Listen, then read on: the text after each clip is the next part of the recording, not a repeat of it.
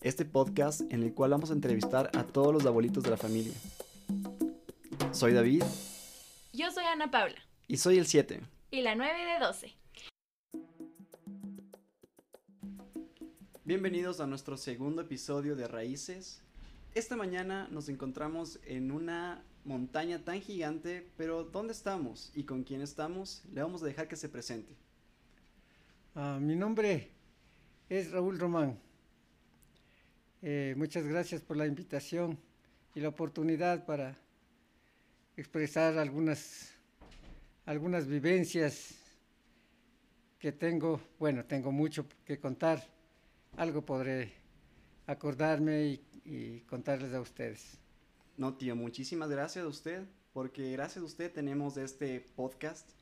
Queríamos todas sus historias tenerlas grabadas para aquí en unos años siempre, siempre poder volver a escuchar un buen consejo, una buena recomendación. Pero bueno, tío, ahorita estamos en Las Rosas. Las Rosas su propiedad, pero cuéntenos mucho sobre esto. Eh, esta es una tercera compra de la hacienda que fue de mis padres, que está ubicado en la eh, parroquia Sichos del cantón del mismo nombre. Eh, mis padres comp compraron, arrendaron primero una hacienda que se llamaba Tandandi y luego fueron comprando dos lotes más y grandes, uno de 50 hectáreas y la otra de 80. Y en total se hicieron más de 800 hectáreas. En ese entonces nosotros est estábamos en la escuela de un pueblito que está antes de, del cantón Sichos, de la ciudad eh, principal del cantón. Se llama Yaló. Eh, ahí pasamos la primaria, que eran de dos jornadas, en la mañana y en la tarde. Y nosotros almorzábamos más o menos a mitad de camino porque regresábamos a encontrar a una persona que nos traía el almuerzo. Almorzábamos ahí y regresábamos a la segunda jornada a la escuela. No existía una unas buenas vías de comunicación. Existía una sola, pero con muchas dificultades para llegar, estaban comunicadas entre la parroquia Toacaso y la parroquia Sichos, por las montañas que se conoce como Wingopana, y se pasaba por un pueblo que se llama Isingliví.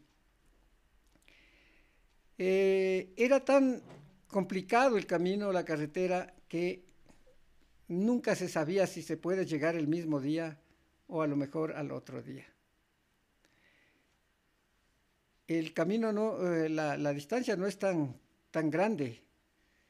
Mm, creo que tendrá menos de 50 kilómetros. Pero la dificultad era por la carretera muy, muy complicada, pedregosa en partes y en otras en el invierno mucho lodo y esas eran las dificultades de, para poder transitar fácilmente. Toda esa aventura le permite tener el físico que ahorita tiene. Nosotros como jóvenes, no es que tenemos toda esa trayectoria de, de justamente esto, ¿no? de pasar de una montaña a otra para, para estudiar. Pero usted se ha mantenido excelente de salud, tío. Cuéntenos cuál es su secreto. Ah, no sé, seguramente la naturaleza es la que me favorece brindándome aire puro. Eh, eh, un poquito para eh, hacerles conocer lo que era mi pueblo, Sichos. Les digo que cuando yo estaba, estaba en la escuela, no había luz eléctrica en, en, el pueblo de Sichos. No tenían teléfono. el agua tenían que ir a traer de pozos no tenían la, la red de agua potable.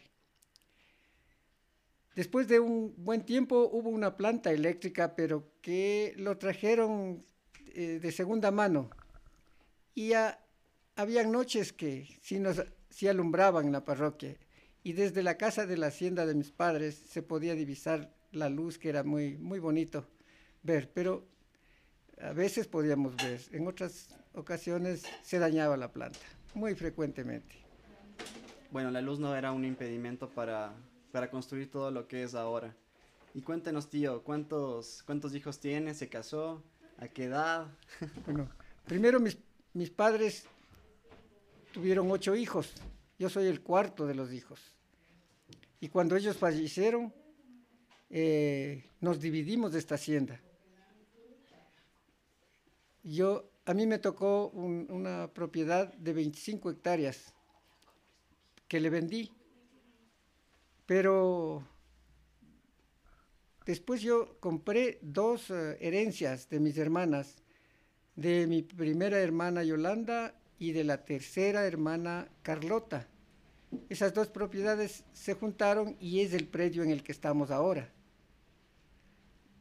Es una montaña, es la mitad de la montaña todo esto, ¿no? Sí, es la parte eh, nororiental.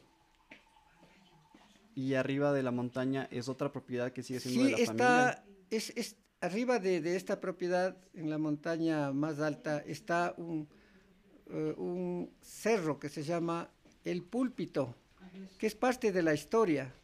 Está ah, por las faldas de, este, de esta montaña está el camino al, del Inca, eh, que pasa desde Toacaso hasta, hasta Sichos, y de Sichos lógicamente se va a la montaña, donde fue, según la historia, la última morada de Atahualpa.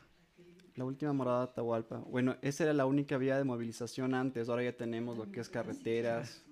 Con el tiempo, claro, eh, en el año 71, eh, a finales del año 71, se inauguró la carretera que ahora utilizamos, que es eh, en la parte norte de la, de la anterior. está bastante lejana, dividida por muchas montañas, pero esta ya resultó más corta y la construcción también eh, en mejores condiciones. Con el tiempo se lastró y luego fue asfaltada. Hoy exactamente están haciendo un mejoramiento del asfalto y la carretera les tienen más o menos en buenas condiciones. Eh, esta, esta, propiedad, eh, estas dos propiedades pequeñas realmente, que eh, pude unirles. Nos compramos con, mi esposa ya cuando teníamos los, tres hijos. Siempre fue un sueño mío, eh, especialmente de, desde que yo tuve el título de médico veterinario, mi meta era no estar siempre como empleado público o privado eh, en empresas privadas. Pero lo que yo quería es tener una propiedad para obtener una producción de leche que tenga por lo menos de unos 100 litros diarios. Esa meta, gracias a Dios, se me ha cumplido. Aunque no, el, sueño no era exactamente en donde estamos, porque creo que eh, resultó mejor de lo que me imaginaba o pensaba o soñaba. Esta propiedad es, para mí es divina, es mi vida, porque aquí tengo salud, hago ejercicios mediante el, trabajo diario y me mantengo bastante bien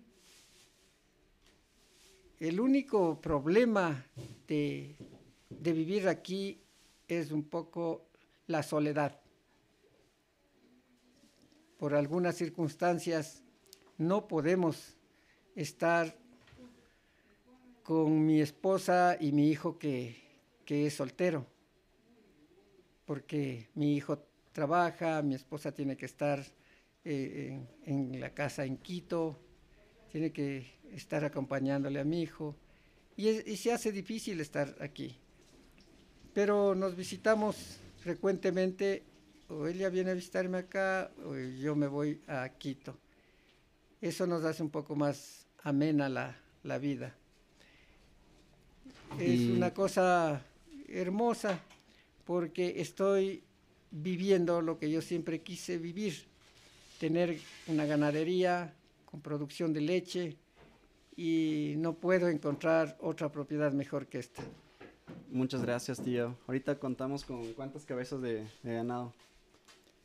Eh, tengo 38 cabezas de ganado, pero en producción de leche están 16.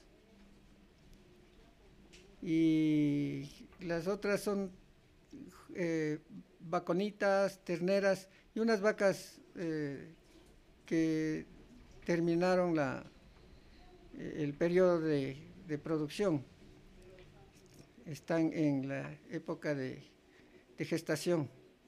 Ok, tío. Bueno, fue una, una excelente historia todo lo que, bueno, lo poco que sabemos, porque en realidad es una historia tan extensa, cómo se formó la familia, cómo... Pero aún así, no está tan solo porque sus vecinos de montaña en montaña son sus hermanos, ¿verdad? Sí, esa es una de las grandes ventajas. Yo diría que eh, hay algunas ventajas. Una es que eh, en 15 minutos, 10 minutos ya estoy en, en- yéndome en mi vehículo, eh, estoy en la casa de una de mis hermanas Mm, y por ahí están dos hermanos más. Entonces aquí tengo dos hermanas y un hermano que están muy cerca. Y en el pueblo de Sichos tengo una hermana. Y si camino un poco más, hay eh, mis sobrinas que quedaron huérfanas de padre y madre, pero que tienen una, una propiedad muy, muy extensa, plana y con agua, y cada uno de los hijos, que son seis hijos, cada uno tiene, tiene una propiedad grande de, una gran producción de leche. Sí, Claro, tío. y otra de las cosas mm, lindas que es para mi vida es poder recibir a la familia en esta propiedad. Y también, ¿por qué no?, a, amigos.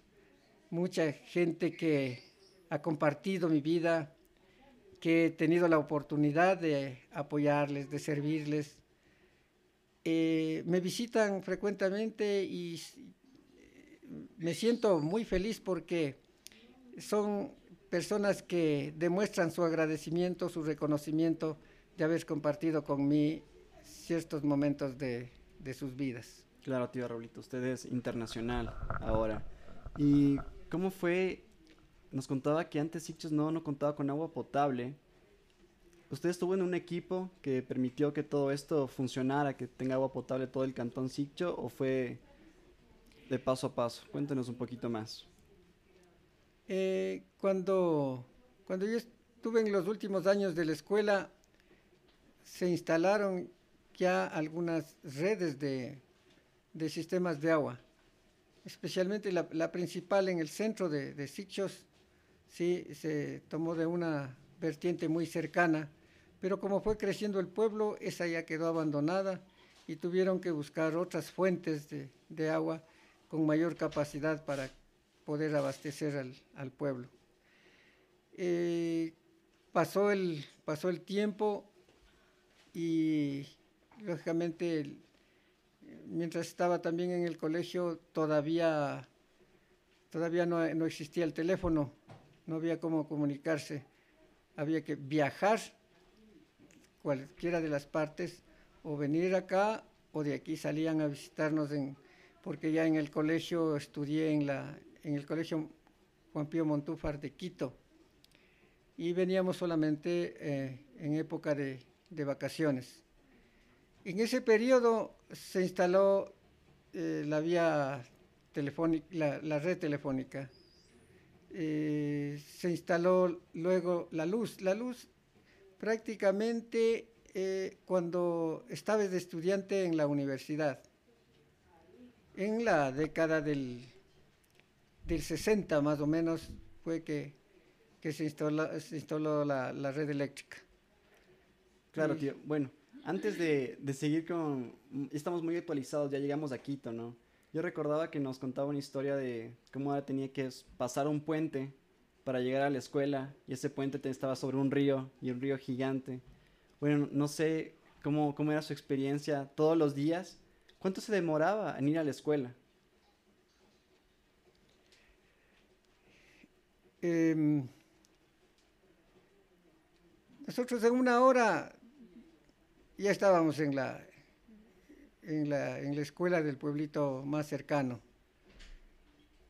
una hora de, de caminar, porque teníamos caminos que les llamábamos chaquiñanes. Bueno, continuaremos en el siguiente episodio de Raíces con más de nuestra historia con el tío Raulito. No olvides seguirnos en nuestras redes sociales.